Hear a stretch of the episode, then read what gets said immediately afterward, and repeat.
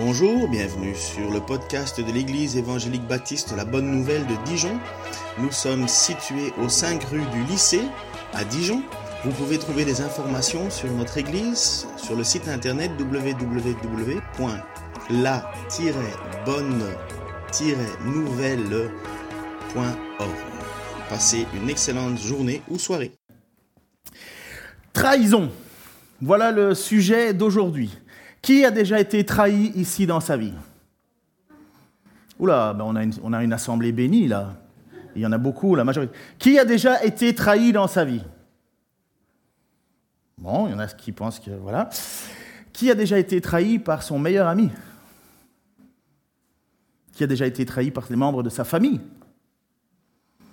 Qui a déjà trahi quelqu'un? La trahison est quelque chose de terrible. Être trahi par quelqu'un qu'on aime, c'est recevoir un couteau dans le dos par des personnes qui ont une belle figure, une belle apparence, mais qui en réalité ont des sentiments mauvais, horribles. Et cette trahison, finalement, fait qu'on se retrouve dans une situation où on n'arrive pas à expliquer pourquoi est-ce qu'on a vécu ça. Pourquoi est-ce qu'il m'a fait ça? Parce que, euh, je ne sais pas s'il y a eu des chansons comme ça, on devient les meilleurs ennemis. Euh, le divorce, malheureusement, est un genre de trahison, d'autant plus que si dans le divorce, il y a une question d'infidélité, euh, on se sent mais trahi, mais profondément trahi. Et la personne qu'on a pourtant aimée de tout son cœur au point de décider de vouloir vivre sa vie avec, devient finalement la personne qui vous a le plus blessé au monde. Et ça, c'est toute la, tristesse de la trahison, c'est que on est trahi non pas par des gens qu'on ne s'intéresse pas. Moi, honnêtement, il y a des gens qui m'aiment pas, je m'en fous. Parce que, voilà, j'ai pas plus. Euh, de toute façon, je plaire à tout le monde, c'est impossible. Et deuxièmement, il y a des moments, ce qui m'intéresse, c'est de savoir l'importance de qui te trahit. Et il y a des personnes qui sont tellement proches de toi que quand ils te trahissent, ça te détruit. Je reviens sur l'idée de plaire à tout le monde. Si vous cherchez à plaire à tout le monde, vous ne plaisez à personne. Ça, c'est biblique. Mais il y a un moment où vous vous retrouvez dans des situations où vous avez donné votre amitié, votre cœur à des personnes, et vous vous étiez tellement proche, et cette personne se retourne contre vous que vous en êtes détruit profondément. La confiance se gagne lentement et elle se perd rapidement. La confiance se gagne lentement mais se perd rapidement. Et c'est très difficile de rentrer de nouveau dans une, dans une relation de confiance après avoir été trahi. Il y a des personnes qui y arrivent c'est pour ça que la Bible n'interdit pas, et même va dans l'idée que le mariage, il est détruit à partir du moment où il y a eu infidélité. La mort détruit le mariage et l'infidélité détruit le mariage. Il y a, quelque chose de énormément brisé. La Bible ne dit pas tu dois rester avec quelqu'un qui t'a trahi, qui, t'a, qui, t'a, qui a commis l'infidélité. Elle considère que cette trahison a détruit quelque chose qui était, qui était fort. Alors il existe des personnes qui, merci Seigneur, arrivent quand même à dire voilà, bon, je pardonne, je vais plus loin, mais c'est difficile. C'est difficile face à cette trahison-là.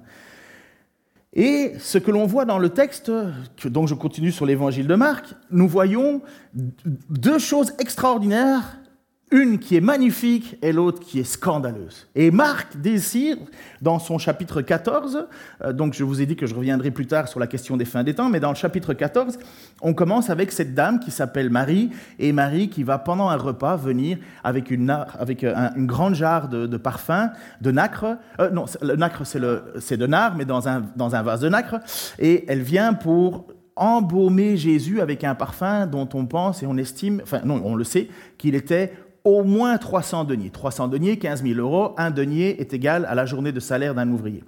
Et donc, cette dame a répandu ce parfum sur le corps de Jésus et d'autres, influencés par Judas Iscariote, qui est le nom le plus connu, le symbole de la trahison par excellence, Judas, encore aujourd'hui, est connu pour étant celui qui a... Enfin, si je te dis tu es un Judas, pas besoin d'avoir fait des études euh, ou de croire dans la Bible. Si je dis à quelqu'un tu es un Judas, ils ont bien compris.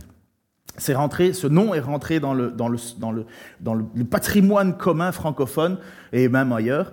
Et Marie, elle, Jésus a dit que partout où l'évangile sera prêché, on parlera de Marie, de la même manière. Alors si je dis à toi, tu es une Marie, on ne va pas imaginer, malheureusement, on a retenu plus Judas que Marie dans le, discours classique, mais dans les églises, et là où la parole est prêchée, Marie est reconnue parce qu'elle a fait un geste incroyable. Pourtant, attaquée par ce cynique de Judas, qui en plus a entraîné les autres apôtres avec lui à dire du mal, à, dire, mais enfin, on aurait, pu, on aurait pu donner cet argent aux pauvres, on aurait pu faire quelque chose, mais enfin, c'est insensé, Marie, pourquoi tu as fait Au point que Jésus va intervenir et il va lui dire, vous allez arrêter de l'accabler. Laissez-la tranquille. Elle a fait quelque chose que vous n'avez pas fait. Elle m'a embaumé. Et on entendra parler d'elle partout où l'évangile sera prêché.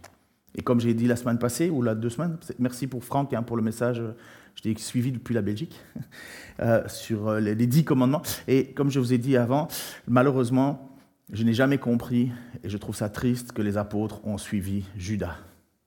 Et n'ont pas vu à quel point Marie était en train d'accomplir un geste d'un cœur incroyable. Et maintenant, l'image, l'histoire, et je pense que c'est volontaire, Marc nous focalise maintenant sur qui est ce Judas. Et voilà ce qu'il va se passer. À la suite de cela, donc cet événement avec Marie, Judas Iscariote, l'un des douze, alla trouver les chefs des prêtres pour leur proposer de livrer Jésus. Sa proposition les réjouit. Et ils promirent de lui donner de l'argent. Dès lors, il chercha une occasion favorable pour trahir, euh, pour livrer Jésus. Une transition brutale. On estime et on sait que Jésus a été vendu pour 30 pièces d'argent. Alors on ne sait pas trop euh, la 30 pièces d'argent parce qu'il y avait plusieurs pièces d'argent, comme vous avez plusieurs pièces jaunes dans vos portefeuille. Il y a des pièces de 50 cents, de 20 cents, de 10 cents. Il y en a d'autres encore, non, je pense que c'est ça, qui sont jaunes. Et euh, on ne sait pas trop, on marque pièces d'argent. On ne sait pas trop la valeur, mais on sait qu'un passage dans l'Ancien Testament nous dit que 30 pièces d'argent, c'était ce que valait un esclave. Jésus a été vendu par Jusa pour le prix d'un esclave. Et vous voyez le contraste de Marie qui répand pour 300 jours de travail 300 deniers, 15 000 euros aujourd'hui de parfum sur Jésus, Judas, lui, le vend pour 30 pièces d'argent. Et regardez cette tension, cette proposition, parce que les chefs religieux, ils attendent qu'une seule chose, c'est tuer Jésus. Ils veulent le faire taire, mais ils ne peuvent pas le faire taire n'importe comment, parce que la foule est là. Il doit y avoir plus ou moins, on estime à 2 millions de personnes qui doivent se trouver à Jérusalem pour la Pâque. Il y a des Galiléens, comme je vous ai dit. Les Galiléens, ils ont vécu beaucoup de miracles et de, prodiges faits par Jésus et, des enseignements de Jésus. Et donc les Galiléens, en plus, c'est des, des chauds. Euh, ils aiment bien la bagarre euh, ou la confrontation. Euh, et puis, justement, les pharisiens, les responsables religieux, ils ne veulent pas mettre la main sur Jésus en plein scandale. Il ne faut pas oublier que le lundi, Jésus est descendu, descendu vers Jérusalem et les gens l'acclamaient, Hosanna, Hosanna. Donc, Jésus n'est pas rentré incognito dans la ville. Donc, il y a, une tension, il cristallise les, les passions et justement, ces responsables sont juste heureux. Quelqu'un va nous livrer Jésus. Mais être heureux de faire du mal, se réjouir de faire du mal. Vous savez, on vit ça aussi hein, quand on se dit, tiens, on va pouvoir rendre nos comptes. Je vais lui dire ces quatre vérités.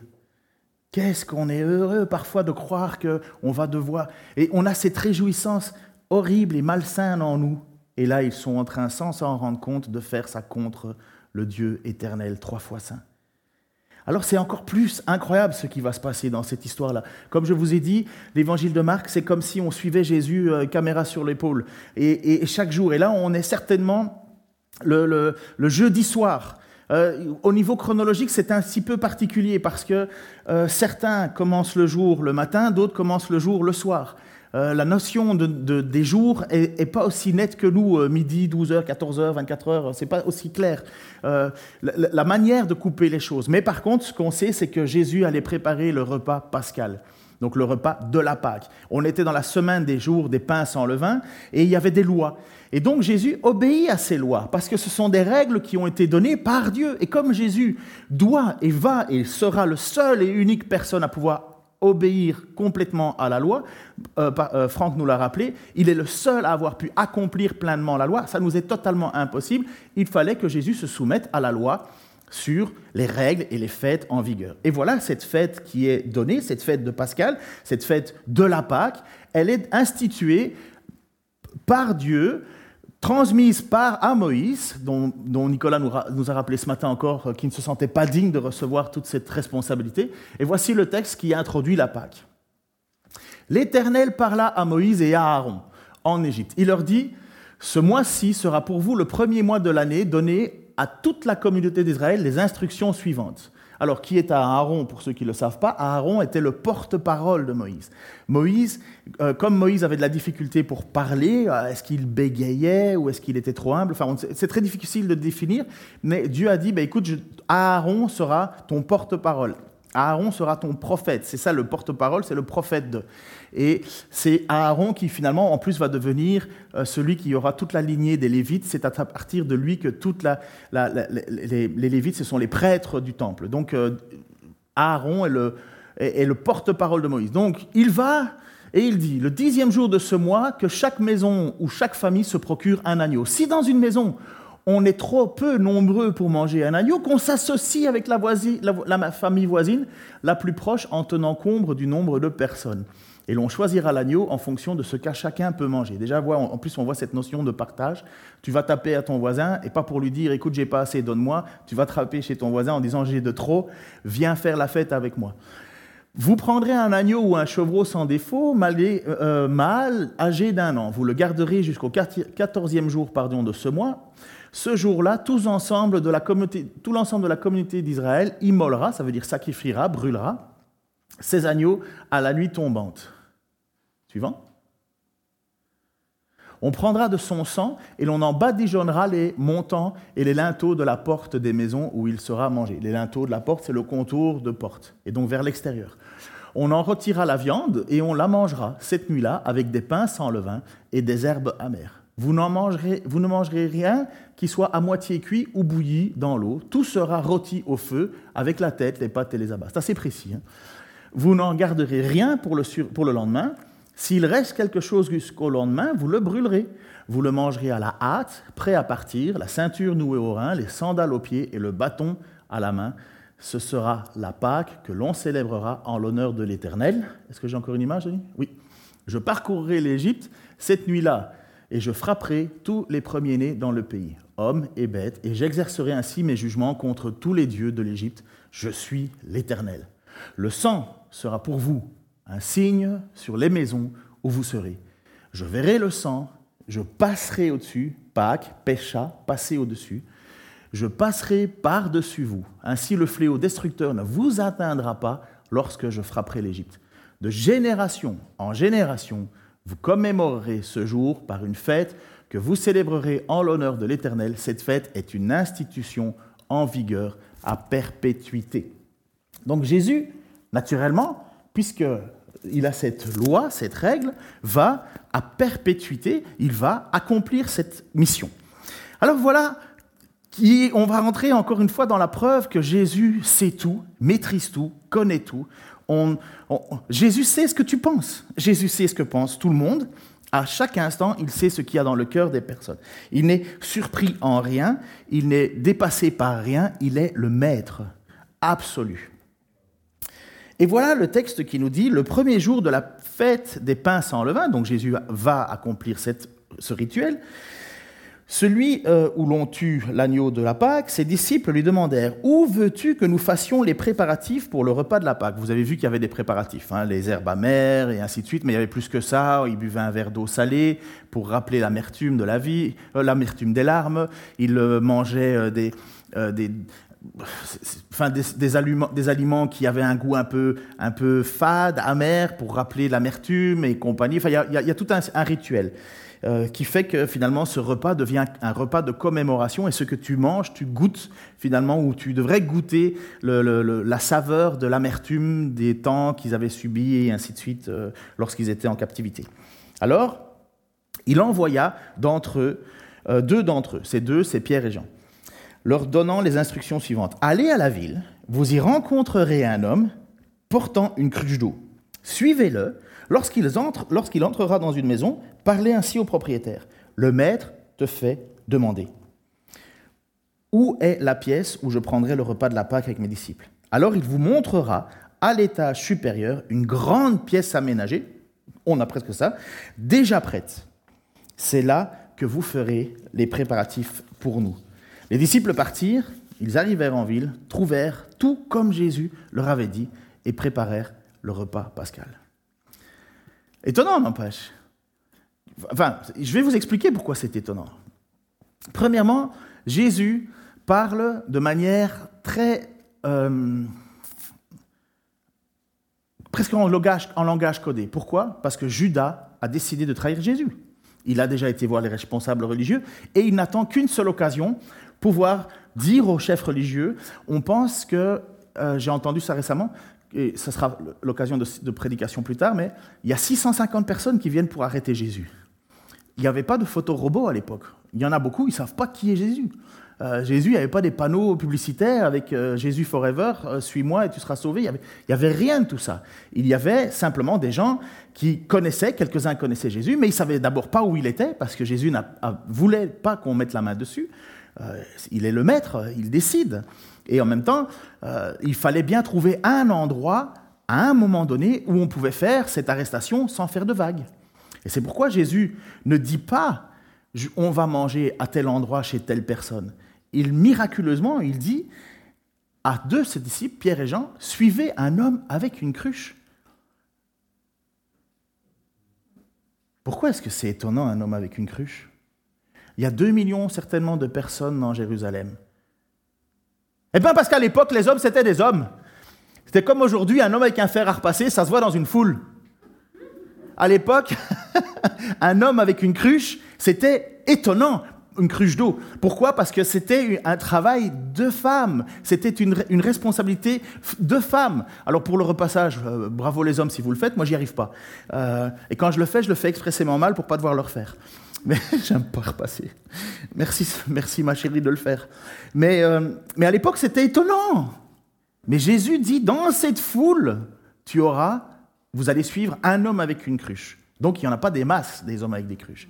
Et Jésus prévient et précise, vous rentrerez dans la maison et vous direz simplement où est l'endroit où, je dois, où le maître doit manger? Et il vous montrera une place. Jésus savait déjà tout ça.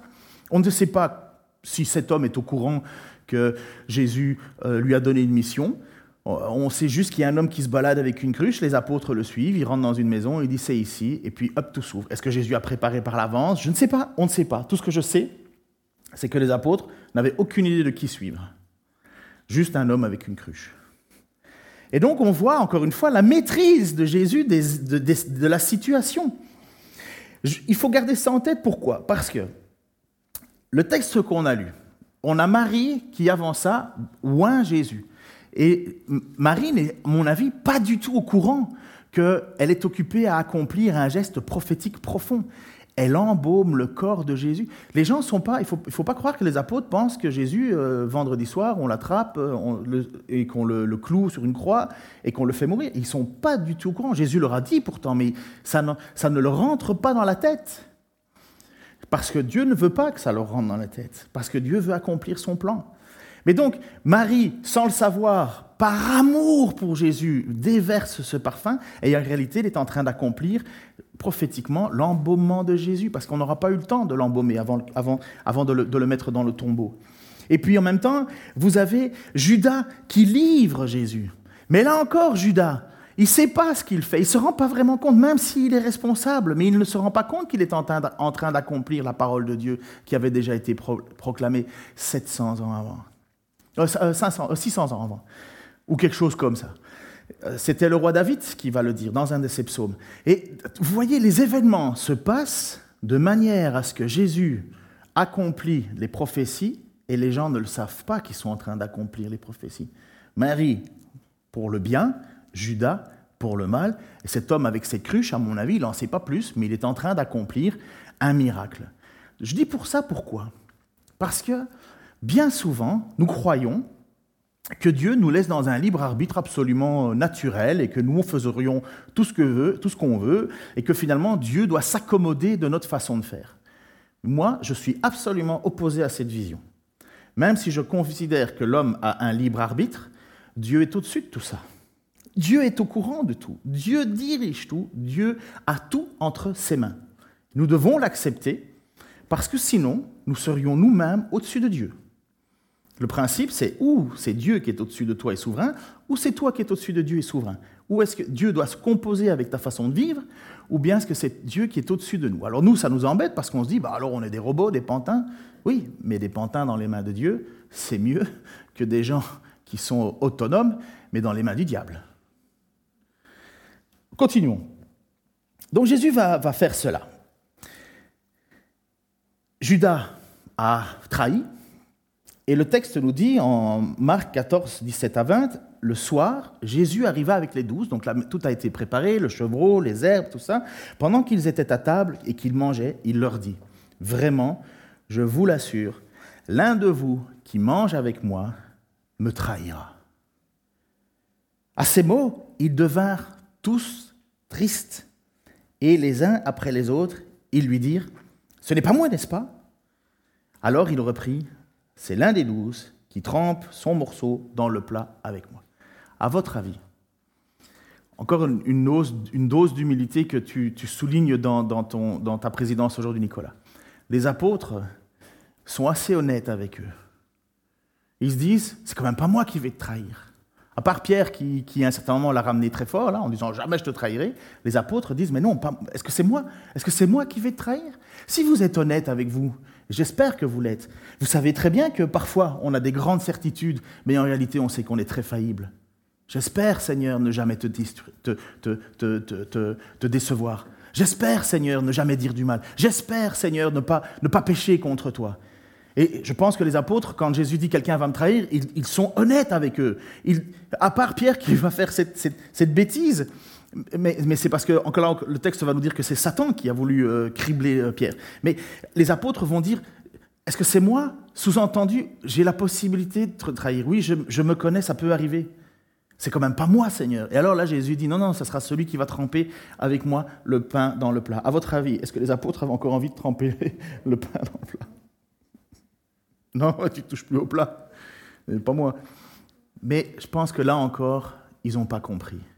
Là encore, Dieu mettait la main sur eux afin que, même s'ils entendent, ils ne comprenaient pas tout. Ils n'étaient pas là en train de dire ben, il ne faut pas toucher au plat et compagnie. Parce que quand ils disent c'est moi, c'est moi, c'est moi, il n'y a personne qui a dit bah ouais, tout le monde sait, c'est Judas, c'est Judas le traître. Il n'y a personne qui va regarder Judas. En fait, même incroyablement, Judas, c'est le trésorier du groupe. Il n'y a personne qui, pardon Nico, t'es trésorier, il n'y a personne dans le groupe qui imagine que ça peut être Judas. Les gens se disent, mais non, c'est moi, c'est moi, est-ce que c'est moi? C'est pas moi quand même, Seigneur, pas moi. Tout le monde se pose la question. Judas aussi va le faire. Pierre aussi va le faire, mais voilà. Et à quel point, écoutez cette situation. Donc, vous êtes d'accord avec moi, Jésus sait que Judas va le trahir. Il vient de le dire. Judas l'a déjà trahi. Écoutons quand même l'évangile de Jean. Parce que l'évangile de Jean, c'est lui qui, met le plus de temps sur cet épisode. Et voici ce qui va se passer dans l'évangile de Jean. Ça nous donne un, éclairage plus profond. C'était juste avant, Jean 13, 1, 11, c'était juste avant la fête de la Pâque. Jésus savait que l'heure était venue pour lui de quitter ce monde et pour s'en aller auprès de son Père. C'est pourquoi il donna aux siens qu'il aimait et qui étaient dans le monde une marque suprême de son amour pour eux, pour les douze. Les douze.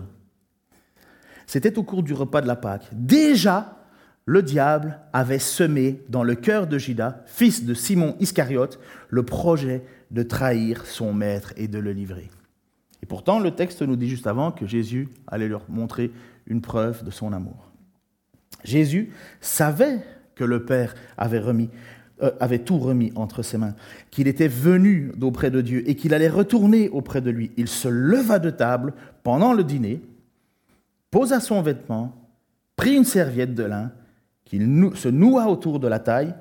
Ensuite, il versa de l'eau dans une bassine et commença à laver les pieds de ses disciples. Puis à les essuyer avec la serviette qu'il s'était nouée autour de la taille. Quand vint le tour de Simon-Pierre, et voilà le passage, un des passages, Simon-Pierre protestant en disant Tu vas quand même pas me laver les pieds. Toi, Seigneur, tu vas pas me laver les pieds. Jésus lui répondit Ce que je fais, tu ne le comprends pas pour l'instant, mais tu le comprendras plus tard. Pierre répliqua, mais non, tu ne me laveras pas les pieds, sûrement pas. Jésus lui dit, si je ne te lave pas, il n'y a plus rien de commun entre toi et moi. Ça veut dire, si je ne te purifie pas, si je ne, fais, si je ne, ne, mets pas ma vie de, de, serviteur à ton profit, si tu n'acceptes pas que je te serve, et le service absolu, ce sera que Jésus donnera sa mort, il n'y a plus rien de commun entre toi et moi. Donc vous voyez, Pierre, euh, j'aime bien Pierre parce que c'est le gaffeur. Mais c'est le gars qui, qui, qui réfléchit presque avec ses tripes. Pour lui, c'est pas possible que Jésus le lave. Et à votre avis, pourquoi est-ce qu'il dit ça? Mais par, par humilité. Il dit, mais non, tu peux pas faire ça, tu peux pas t'abaisser toi, me laver les pieds moi, c'est pas possible. Jésus dit, tu comprendras plus tard. je pense que Pierre l'a compris. Après avoir beaucoup pleuré, d'amertume d'avoir trahi son Seigneur, d'avoir renié son Seigneur. Je pense qu'il a beaucoup réfléchi à tout ça. C'est pour plus tard, on y viendra. Non, tu ne me laveras pas. Dans ce cas, lui dit Simon-Pierre, ne me lave pas seulement les pieds, mais aussi les mains et la tête. Entre-temps, sous-entendu, mais j'ai absolument besoin d'être lavé complètement. Et Jésus lui dit, celui qui s'est baigné est entièrement pur, il lui suffit de se laver les pieds. Or, vous êtes tous purs, mais pas tous. Jésus, en effet, connaissait celui qui allait le trahir. Voilà pourquoi il avait ajouté, vous n'êtes pas tous purs. Moi, ce passage-là, d'abord, ça me met mal à l'aise que Jésus lave les pieds des apôtres. Ça me met mal à l'aise. Parce que Jésus est parfait, trois fois saint. C'est nous qui devrions nous coucher à ses pieds. C'est nous qui devrions être en train de, le servir constamment. Ce roi serviteur, lui qui a autorité sur la, tempête, le vent, l'eau, lui qui a, guéri des lépreux, lui qui, pendant le repas avec Marthe et Marie, enfin avec Marthe, enfin Marie qui, pardon, Marie, euh, je, vous signale qu'à table, il y avait Simon, ex-lépreux, et Lazare, ex-mort. Il était mort, Lazare. À votre avis, vous dites, mais non, je ne mérite pas que tu me serves autant. Et moi, je comprends hein, l'attitude de Pierre en disant, mais non, fais pas ça, jamais. Pierre, je vais le faire et tu comprendras ça plus tard. Mais non, fais pas ça, non. Pierre, si je le fais pas, il n'y a plus rien de commun entre toi et moi. Ben lave-moi complètement alors. Non, Pierre, tu n'es pas impur. Il y en a un dans cette salle qui est impur. Et je suis certain, même si le texte ne semble pas l'affirmer, mais pas plus qu'il l'affirme pour les autres, onze, autres apôtres, il a lavé les pieds de Judas. C'est ça qui me met mal à l'aise. Vous savez, j'ai pas envie de laver les pieds de tout le monde ici. Il y en a certains, là, je les laverai avec grand plaisir et joie. Deux fois. Il y en a d'autres, il hmm, faudrait que je m'abaisse, que je m'humilie profondément parce que je sais, non pas parce que je lis dans leurs pensées, mais je sais qui ils sont. Et j'ai déjà des coups de blessure. Et chaque personne dans l'Église doit vivre ça. On vit avec les coups, on vit avec les blessures, mais on continue à vouloir du bien à ceux qui nous maudissent. Parce que Jésus va nous enseigner, ou Paul va nous dire, non, Jésus va dire, faire du bien à tes amis. Tout le monde peut faire ça. Moi, je vous dis, aimez vos ennemis. Jésus se retrouve devant celui qui va le trahir pour 30 pièces d'argent et qui l'a déjà fait. Il lui lave les pieds. Vous comprenez ce repas de Pâques, l'ambiance qu'il doit y avoir? Quelqu'un ici, donc il se rassit, quelqu'un ici au milieu de la pièce va me trahir. C'est quand même pas moi. Celui qui trempera avec moi le morceau. Jésus, et le texte va aller plus loin encore, il va dire trahir Jésus, il le fallait, écoutez, parce que Marc 14, 21a, j'ai pris le début du verset 21, certes, le Fils de l'homme s'en va conformément à ce que les Écritures annoncent à son sujet. Certes, le Fils de l'homme s'en va conformément à ce que les Écritures annoncent à son sujet. Donc Jésus est en train de dire ce qui se passe, et même la trahison, c'est conforme à l'enseignement de la Bible. Ce n'est pas une erreur de parcours, ce n'est pas une improvisation, je sais ce qui se passe. Les Écritures l'avaient déclaré. Il est en train d'arriver ce qui David, dans son psaume 41, a déclaré. Et là, c'est là que vous allez voir un petit peu ce que c'est qu'une parole prophétique dans l'Ancien Testament. Dans l'Évangile, euh, vous avez une, euh, L'Ésaïe 53, je pense que tout le monde a déjà entendu Ésaïe 53, je l'espère en tout cas. Euh, qui a cru à notre histoire et ainsi de suite. Et c'est donc finalement l'annonce du, Sauveur qui vient non pas pour... Euh, euh, il ne vient pas pour détruire les mauvais, mais il vient pour sauver les pécheurs. Et à un certain moment, si vous vous souvenez, pour ceux qui ont déjà lu un peu la Bible, il y a eu un passage avec Philippe, je pense que quelqu'un l'a cité, Philippe. enfin bref, Philippe il est là, et à un certain moment, il est transporté par le Saint-Esprit, donc Jésus est mort et ressuscité déjà et compagnie, et il se retrouve sur un chemin, et là, il y a un homme qui vient, un, un, eunuque égyptien, qui fait partie de la haute classe, et il est en train de lire, quoi? Ésaïe 53. Et pendant ce temps, l'eunuque, il est en train de lire un passage, et Philippe lui dit, est-ce que tu comprends ce que tu lis? Et là, qu'est-ce qu'il va lui répondre Comment est-ce que je pourrais si personne ne me l'explique? Et c'est là où il va poser cette question, et je trouve ça magnifique la question de ce eunuque. De qui parle l'auteur? De lui ou de quelqu'un d'autre? Et c'est ça toute la particularité des textes prophétiques, c'est qu'il y a des moments, ça sort comme ça, boum! Mais de qui il parle? De lui ou de quelqu'un d'autre? Et les prophéties, c'est bien souvent des choses qui se sont appliquées à un moment précis, mais dont il va y avoir encore une, autre euh, réalisation plus tard. Et voici le texte que Jésus va citer pour dire conformément aux Écritures. Il va citer Ésaïe, euh, euh, Psaume 41. Alors je vous ai pris l'ensemble du texte, enfin l'ensemble. Voici ce que David, c'est David, on est en train de parler de David qui est en train de se battre contre Obed, Obed Edom, je crois. Mes adversaires parlent méchamment contre moi. Quand donc va-t-il mourir? Quand donc l'oubliera-t-on? Si l'un d'eux vient me voir, il se met à mentir. Il amasse en lui-même un tas de médisances et sort pour les répandre. Mes ennemis chuchotent tous ensemble à mon sujet, méditant mon malheur. Cette maladie qui le frappe, quelle mauvaise affaire Il a dû s'aliter, il ne se relèvera plus. Et même, voilà ce que Jésus s'applique comme parole prophétique, et même mon meilleur ami en qui j'avais mis ma confiance, C'est dur parce que j'ai déjà été trahi plein de fois. Et même mon meilleur ami, en qui j'avais mis toute ma confiance, celui qui partageait mon pain, il s'est tourné contre moi. Mais toi, ô Éternel, aie donc pitié de moi et viens me relever, je leur rendrai leur dû. Ça, c'est pour Jésus. Voici comment je reconnaîtrai ton affection pour moi. C'est quand mon ennemi aura cessé de triompher de moi. Il y a un jour, il n'y aura plus de trahison. Ça va être fini tout ça ces coups de vache. À cause de mon innocence, tu viens me soutenir. Tu me fais subsister devant toi pour toujours. Loué soit l'Éternel, le grand Dieu d'Israël, depuis toujours et pour toujours. Amen, Amen. Et voyez ce texte biblique, pardon pour euh, l'émotion, ah, j'ai un côté féminin aussi, même si je ne fais pas de repassage. Hein. Cette maladie qui frappe euh, euh, et même mon meilleur ami. Judas a passé trois ans dans la présence de Jésus. Il l'a vu accomplir des choses extraordinaires. Il a eu l'occasion de se tourner vers Dieu. Il n'a pas été rejeté par Jésus. Jésus a été jusqu'à lui laver les pieds. Il a, été au bénéfice d'une grâce et grâce et grâce. Et c'est la plus grande opportunité ratée de tous les temps. Sur les onze, euh, sur les douze, il y en a un direct en enfer.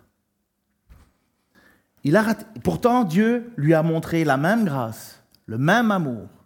Jésus savait qu'il était voleur, menteur, tricheur. Jésus a été jusqu'à lui confier la bourse. Jésus a-t-il manqué d'amour? Et pourtant, depuis toute éternité, cet homme était connu par Dieu pour celui qui allait livrer Jésus. Est-ce que Judas était au courant qu'il avait ce rôle? Vous voyez, c'est ce que je, te je vous parle de souveraineté de Dieu. Est-ce que Dieu a manqué d'amour envers Judas? Non, jamais. Est-ce qu'on peut accuser Dieu de quoi que ce soit? Non. Mais pourtant, Dieu savait. Il est au-dessus. Il fallait. Père, je suis heureux de n'avoir perdu personne de ceux que tu m'as donnés, si ce n'est le fils de la perdition. On l'accepte. Mais Dieu n'est pas un Dieu qui change d'avis comme ça sur un coup de tête. Dieu n'est pas un Dieu mauvais. Dieu est bon. Dieu est juste. Dieu est droit. Nous ne le sommes pas. Nous serions de mauvais euh, dieux si nous devrions euh, décider, parce qu'on changerait d'avis comme ça. Dieu est bon. Il fait pleuvoir sur les bons comme sur les méchants. Et donc voilà ce que vous avez ce passage qui nous dit la plus grande des trucs, c'est que tu reçois quelqu'un à table avec toi. Et d'ailleurs, justement, à cette époque-là, on recevait beaucoup à table. Et cette personne que reçoit à table, elle te trahit. Et Jésus sait très bien que c'est pendant que tu manges, et pendant celui avec qui je tremperai mon pain dans la sauce, c'est lui qui va me trahir. Donc Jésus est au courant de tout ça. Donc on a lu ce passage de, donc voyez un David qui parle d'une situation qui lui est à lui, mais en même temps c'est une prophétie qui est en train de se réaliser. Eh bien, vous devez comprendre, et je dois comprendre, et nous devons comprendre que rien, rien n'échappe à notre Dieu. Même au-delà, il est le maître de toutes les circonstances. Judas a fait un choix qui, selon lui, lui paraissait libre. Judas a fait son choix. Il a décidé volontairement d'aller livrer Jésus. Et pourtant, Jésus savait qu'il allait être livré. Jésus est au-dessus de tout ça. Et pourtant, roi serviteur, il vient pour accomplir quelque chose qui nous dépasse. Le Pharaon, cette histoire avec Moïse que tu as rappelée, le Pharaon a été endurci. Mais à votre avis, le Pharaon, c'était un homme noble, honnête et droit, respirant la bonté, usant de bonne volonté pour les gens? Ben non, déjà, il y a au moins 700 000 personnes qui sont esclaves dans son royaume, hein, c'est les Juifs. Pharaon, ce n'est pas une bonne personne. Hein. Pourtant, Dieu va demander à Moïse d'aller parler à Pharaon et de lui dire Laisse partir mon peuple. Et Dieu de dire à Moïse Tu vas lui parler parce que je t'envoie, mais il ne t'écoutera pas. Parce que je l'endurcis. Mais euh, pourquoi tu l'envoies alors? Et c'est quoi l'idée? Pauvre Pharaon, il n'a vraiment pas de chance. Hein euh. ah, comment ça, pas de chance? Qui mérite d'être sauvé ici? Qui peut dire devant Dieu Je suis droit, juste et honnête? Personne, tout le monde est condamné. Tout le monde est privé de la gloire de Dieu. Et Dieu fait ce qu'il veut. Je vais revenir à ça. Regardez ce texte où Judas, donc euh, Jésus, euh, pardon, je vais arriver, Moïse est envoyé. Exode 7, 1, 5. Regarde, je te fais Dieu pour Pharaon. C'est Dieu qui dit à Moïse qu'il va en faire un Dieu. Donc un Dieu, ça veut dire quelqu'un qui a une autorité. Bien sûr, ce n'est pas Dieu au même niveau que l'Éternel. Hein. Et ton frère Aaron sera, te servira de prophète. Toi, tu diras tout ce que je te donnerai, et ton frère Aaron le répétera au Pharaon pour qu'il laisse partir les Israélites de son pays. Et moi, je rendrai le Pharaon inflexible. Mais qu'est-ce que c'est que ce genre de mission où Dieu t'envoie parler à quelqu'un qui tu sais qu'il va pas t'écouter? Vous avez déjà fait de la vente euh, Vous avez déjà été vendeur, je ne sais pas, euh, comme un camelot, un commerçant? Voilà, moi j'ai fait ça aussi. Imagine-toi que tu sais que le matin, tu pars pour aller vendre ta camelote, puisque c'est ça l'idée, camelot, camelote, et que tu sais qu'il n'y a personne qui va écouter. Personne ne va t'acheter, même pas si tu leur offres deux chiffons au prix de un. Personne. Est-ce que tu te lèves le matin pour y aller? En plus, il fait gris, il pleut, imaginons. Mais non, tu te dis, bah, eh ben, c'est un peu la même idée. C'est Moïse, tu vas aller parler, je fais de toi un Dieu. Alors nous, je suis Dieu, je vais parler, les choses vont, les, choses vont se mettre comme euh, je le décidais parce que j'ai le pouvoir divin. Tu n'auras même pas besoin de te fatiguer de parler parce que je vais mettre Aaron qui parlera à toi. Il sera ton prophète. Voilà, tout le monde est là en disant Ouais, ben, tu vas parler avec le pouvoir divin, mais il ne t'écoutera pas. Wow. Oh, mais c'est ça la question de l'humilité. Dieu nous envoie, mais Dieu reste chef. Et donc voilà, et moi je rendrai Pharaon inflexible et je multiplierai les signes miraculeux et les prodiges en Égypte, mais il ne vous écoutera pas. Alors j'interviendrai en Égypte et je ferai sortir mon peuple, les Israélites, comme une armée en bon ordre, en exerçant de terribles jugements. Les Égyptiens, et ça le but, les Égyptiens sauront qui je suis que je suis l'Éternel. Quand j'interviendrai en Égypte pour en faire sortir les Israéliens. C'est la manière dont Dieu a décidé de se faire connaître, en endurcissant le cœur de Pharaon et en faisant sortir d'Égypte un cœur, un peuple au cœur dur comme de la pierre, au point qu'il les a fait tourner dans le désert et en fait mourir toute une génération. Qu'est-ce qu'on doit voir là? La grâce de Dieu, le jugement de Dieu, l'omniscience de Dieu, la souveraineté de Dieu.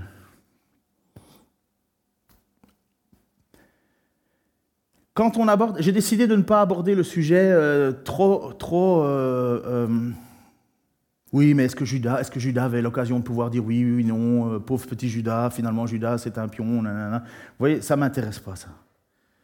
Nourrir notre, nourrir notre, notre rancœur, enfin nourrir notre ego en disant, mais finalement, un homme, il dit, oh, oh, qu'est-ce que tu as fait à Judas? Parce que le texte dit que, Judas, enfin, que Dieu avait prévu Judas. Donc, j'ai pas envie de nourrir ce côté-là en nous.